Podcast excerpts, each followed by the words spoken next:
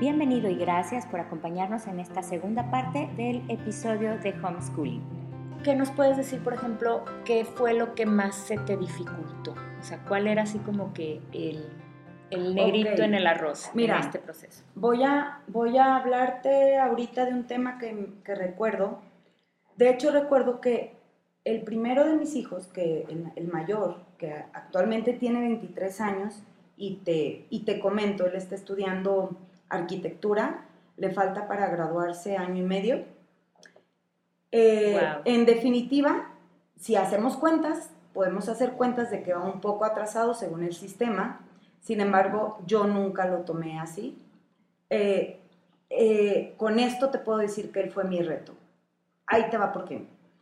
Para empezar, en cuanto a carácter, hay muchas cosas que uno va empezando a, a limar ahí porque encuentras muchas cosas tuyas que no tienen nada que ver con la escuela, pero que es parte de la formación. Claro. ¿sí? De los hijos y de uno mismo. Entonces, recuerdo que chocaba mucho. Una de las cosas es que él divagaba mucho en su atención. De hecho, uno de, de los maestros eh, que tuvo me dijo que él tenía déficit de atención Mm, y eh, yo lo escuché en aquel en- entonces, hace 14 años, eh, apenas se escuchaba del tema y se tomaba como, como a- hasta algo raro, ¿no? Ajá. Sin embargo, yo empecé a, a conocer perfectamente a mi hijo y sus necesidades, sus tiempos de atención, sus horarios, sus temas. Entonces, empecé a tener más disciplina eh, en horarios, en, en, este, programas con él. Y fue un reto porque pues es el que venía, vamos a decir que más contaminado del, del sistema, Ok. porque fue un desaprender, como lo habías aprendido, aprendido y apréndelo así, porque esta es la forma en que se te hace más fácil a ti a él le habían dado, por ejemplo, cierta forma de, de aprenderse las tablas Ajá. y sencillamente a él no le funcionó, siendo que a los otros tres lo, lo pudieron hacer tan fácil como aprendérselas de memoria y no, no tener duda alguna de que si dos por dos era cuatro. O sea, José lo que quería era él comprender y entender, no, a ver, explícame cómo que dos por dos y normalmente sistematizado en la escuela, a ver, esto es memorizado, no lo, no lo entiendas al principio, solamente Apréndetelo. hazlo, ajá, y yo me daba cuenta que él quería más, pero era su forma de aprender y tuve que eh, tomar ese reto. Claro. Y no solamente en eso, sino, como te digo, en sus tiempos de atención, en también entender que eh, tuve que salir de mi cuadro, de pensar en imaginar escuela en casa como todo el orden, todo Mm, todo en horarios, todo va a ser divino, cada uno en sus escritorios, no va a haber reguero, no, o sea, las cosas empezaron a tomar su curso y obviamente, por ejemplo, te digo, en Saltillo hace frío, mucho frío en invierno sí. y llegaba la- el lunes a las siete y media de la mañana y yo decía, híjole, es que la verdad no los quiero ni levantar porque está haciendo un frío terrible. Bueno, tuve que darme la oportunidad de que, ¿por qué no hacían la tarea ahí en la cama? O sea, era algo divertido para ellos, era algo diferente, Cómodo. cómodo y un privilegio de que, oye, no vas a la escuela y te puedes quedar aquí calientito en tu cama haciendo matemáticas. Ah. O sea, vamos a decir que O tuve sea, eras, que tomar... eras maestra barco a veces. Claro, porque, porque tuve, que, tuve que también poner de mi parte en muchas cosas, ¿no? O sea, en, en entender que, que no era una escuela. No Sí. quería traerme la escuela a la casa, Sí. ¿sí? O sea, realmente quería que esto fluyera y fue fluyendo con cada uno de diferente forma. O sea, no es una estrategia específica. Exacto. O sea, fuiste, como dijiste ahorita, fuiste flexible, fuiste adecuando también programas de acuerdo a, sus intereses, a sus habilidades. Y bueno, a lo mejor esta pregunta pues es un poco redundante porque ya nos, este, ya nos has comentado, pero en términos generales, ¿cuál ha sido el resultado? O sea, ¿tú te sientes satisfecha de lo que, de lo que se logró? Sí. Fíjate, sin duda. Eh, creo que si volviera a tener la oportunidad de tomar esa decisión, la tomaría con más firmeza.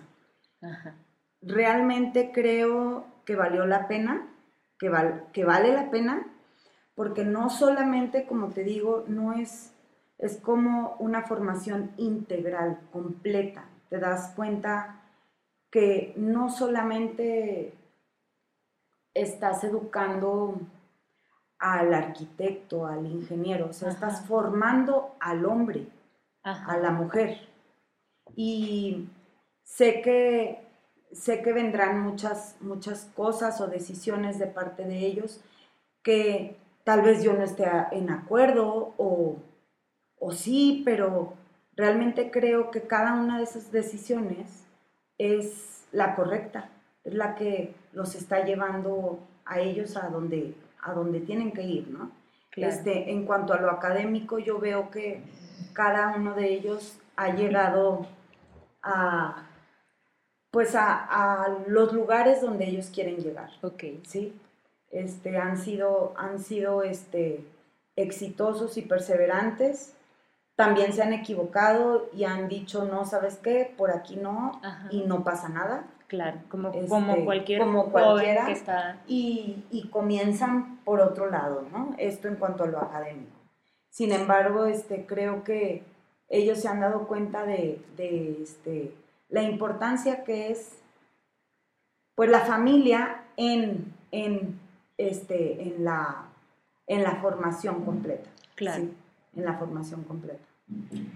Bueno, y tengo aquí otra pregunta que un poquito pues es el objetivo de, grabar este episodio contigo.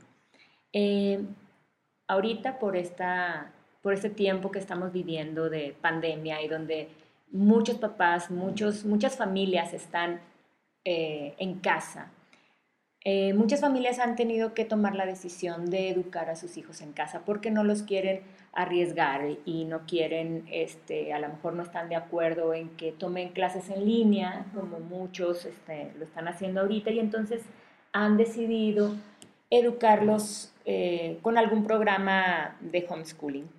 ¿Qué les pudieras recomendar a esos papás que, que ahora se han decidido y que, y que tienen que educar a sus hijos en casa? ¿Cuál sería tu consejo para ellos? Bueno, así pudiera decir varios, varios puntos. Uno, este, pues no se desesperen. Realmente, realmente es un, es un trabajo muy, muy bien pagado, por así decirlo. Te va a pagar muy bien. ¿Cuándo? ¿Quién sabe? Pero eh, puedo decir que es importante que, que tengas un objetivo para que lo sigas. No nada más tenerlo para verlo y, llorarlo. Es realmente seguirlo. O sea, que lo disfrutes. Que lo disfrutes. Ahora, por más pequeño que sea que lo pongas, el, objetivo o, más corto, a más corto plazo, que, que lo tengas presente y que lo hagas. Vamos a suponer, si te propones horarios, cumplirlos. Sí. Pero también si no puedes cumplir un horario, no hacerte la vida de cuadros tú porque no, te lo, no lo puedes cumplir. Realmente aquí sí es disfrutar cada momento y cada momento lo puedes hacer parte del aprendizaje, pero va a depender mucho de ti como papá en cuanto a la actitud, porque se enseña en todo momento en todo momento. Entonces, eh, depende de, de, las edades en las que estés enfocándote.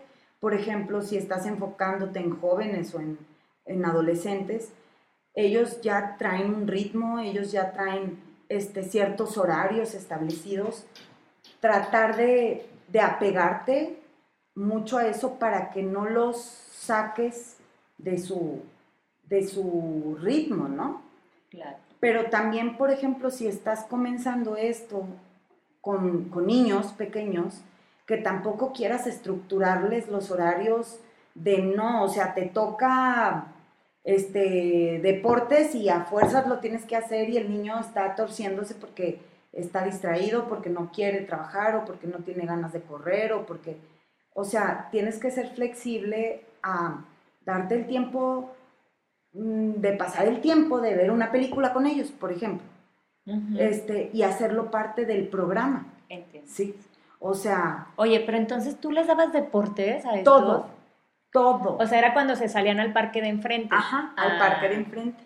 Sí, o sea, o, les hacía proyectos en los que los cuatro participaran, porque precisamente quería que se integraran todos entonces hacía un proyecto de vayan a recolectar hojas y vamos a ver qué tipo de hojas son. Qué padre. Entonces me traían todas las hojas que podían del parque. Obviamente tenían la bendición de vivir a, enfrente de un parque en donde literalmente iba la perra de nana a, checarlos en lo que yo tal vez hacía de comer o, o, les calificaba algo o hacía algo para ellos hacia ese proyecto. Siempre tenían un proyecto a la semana en donde los cuatro se integraban y, era la misma temática, aunque pareciera complicada, este, todos la entendían a su diferente a su nivel, nivel y era muy interesante el poder este pues platicar con los cuatro y las diferentes perspectivas que dieran, ¿no? Claro. Este, como te digo, si hablábamos de hojas, de hojas, si hablábamos de bichos, de bichos, y todos participaban y traían bichos y, y este, y pues hacíamos que esto fuera práctico, de la vida diaria. O sea, poder, poder aplicar el conocimiento al hoy, al momento, a, su vida cotidiana. A la vida cotidiana, exactamente. Entonces... Ay, pues qué padre, Lolita. Pues, pues esperamos que, los papás que, están tomando esta decisión, aunque para algunos sea a corto plazo, a, lo mejor este, este ciclo escolar o este y el siguiente, o en lo que regresan a la escuela, ¿verdad? Y que se decidieron a, educar a sus hijos en casa y que adquirieron programas incluso, eh, pues que tengan esa fortaleza que, que tuviste tú. Eh, a mí me tocó vivirla a lo mejor por fuera, pero sí fui testigo de, de pronto de llegar a tu casa y de ah, el recibidor se convirtió en, ese, en esa área de trabajo y entonces era increíble ver sus cuatro escritorios organizados perfectamente, con sus, cada uno con su material a la mano, tenían como unos estantes, ¿verdad? Me acuerdo. Y, este, y ver que, que todo eso funcionaba y que si a lo mejor cuando tú me platicaste, este, los voy a educar en casa, para mí era como, ¿cómo le va a hacer? O sea, qué, qué, qué difícil.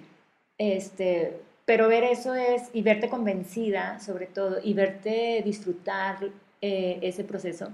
También me acuerdo, por ejemplo, de tus vacaciones, que podían ser en cualquier momento, en cualquier mes, que esa es una ventaja. Te ibas por temporadas a, a Guadalajara con tu familia y así. Entonces, pues yo también decía, por, por dentro decía, híjole, qué padre, qué padre tener esa flexibilidad. Sí, o sea, podemos decir que así como hay muchas ventajas de esto, ¿no? O sea, hay, hay muchas cosas a favor y, y, lo que decimos, o sea, pues principalmente la familia como, como tal, pero obviamente había beneficios como esto de las vacaciones. Eh, eran más baratas, eran los lugares solos para nosotros. Claro. Entonces, pues obviamente que, que es otra experiencia, ¿verdad? Pero, pero lo, que, lo que decimos de, de compartir todo ese tiempo, el tiempo, por ejemplo, que, que tratamos de que tuvieran pues una formación completa en cuanto a música, en cuanto a, este, deportes, tenían actividades ellos aparte, ¿no? O sea, por las tardes. Por las tardes en las cuales todos, era una disciplina, todos, todos, y, y básicamente la disciplina ahí es para los papás, ¿no? Para nosotros como papás, porque son los horarios que tenemos que tener establecidos. Las vueltas. Las vueltas, exactamente. Entonces, eh, no es nada diferente a, a, lo, a lo secular en cuanto a que mucha gente piensa, ay, es que te has de ahorrar el dineral. La verdad no, porque eh, si los quieres tener preparados, siempre vas a buscar diferentes este, disciplinas, programas, disciplinas, este, algo que les complemente, ¿no? Y hay muchas cosas que cuestan y hay muchas cosas que no cuestan o que cuestan poco, pero que uno las tiene que llevar a cabo, ¿no? O sea, que no se van a, no se hacen solas. a hacer solas. Claro. Este, que te tienes que tomar el tiempo de que si quieres que aprenda algo bordado tu hijo, pues le tienes que ayudar a... ¿Alguien, ¿Metiste a alguien a bordado, de verdad? Sí, sí. A todos se les tuvo en... Mira, como eran cuatro al principio, decidí a todos a la gimnasia, o sea, todos, ah, eh, niños, niñas, lo que fuera, y, no, y eh, ahí no había opción. Fueron creciendo y pues ya me decía el grande ma, o sea, yo gimnasia olímpica, o sea, también que sí, qué pero oso, qué oso, ma. Entonces, ok, dije, no, pues sí, tengo que ir también, pues, este, a, a, a, la par de ellos en las cosas que ellos también van, van, este, queriendo experimentar, ¿no? Y el mayor me dijo, ma, yo quiero fútbol, hice todo lo que pude para poder lograr las vueltas de los cuatro, porque en aquel entonces él ya eligió fútbol, la otra eligió ballet y los otros dos eligieron Muay Thai. Y entonces pues tenía que estar al pendiente de todos y los horarios y todo. Y, ¡Qué locura! Y este, pues así. Y luego lo mismo en, un instrumento, decidimos este, que les íbamos a dar eh, piano desde pequeños y tuvieron cinco años de una maestra particular de, piano que iba dos veces a la semana, una hora con cada uno de ellos. Se tenía que practicar una hora diaria de cada uno de ellos. Era una locura, cuatro horas diarias estar escuchando tocar el piano. ¡Qué padre! Era una locura, pero realmente te puedo decir que hoy lo extraño. Cuando se ponen a tocar el piano, ah. es una nostalgia de, de, escucharlos. Ahora, este, uno de ellos me decía, mamá, ¿para qué me va a servir el piano? Guácala, no me gusta. Este, y yo le decía, es parte de la disciplina y de las herramientas que yo te voy a dar. El día de hoy puede decir que sabe perfectamente piano, que sabe leer partituras y que es una herramienta más para cuando la quiera utilizar o no. Pero es algo, algo que le quedó, ¿no? Como, como conocimiento. Entonces, pues fue realmente una formación muy completa que tuvieron. Fue un proceso que tú ves en términos generales como algo positivo. Así es. Y bueno, pues esperamos que, pues que estos papis también lo vean así, que, también tengan disciplina y al mismo tiempo que tengan flexibilidad, que disfruten el proceso, que aprendan y crezcan en este proceso y que sea un momento que recuerden para toda la vida. Así es. Así es, es toda, toda una aventura, toda una aventura. Pues muchas gracias por, por aceptar esta, esta plática y muchas gracias por invitarme a tu casa a, que, a que lo hayamos podido eh, recordar juntas. Te agradezco muchísimo esta, esta plática y bueno, pues aquí nos despedimos. Y a ustedes papás, muchísimas gracias por acompañarnos hasta aquí.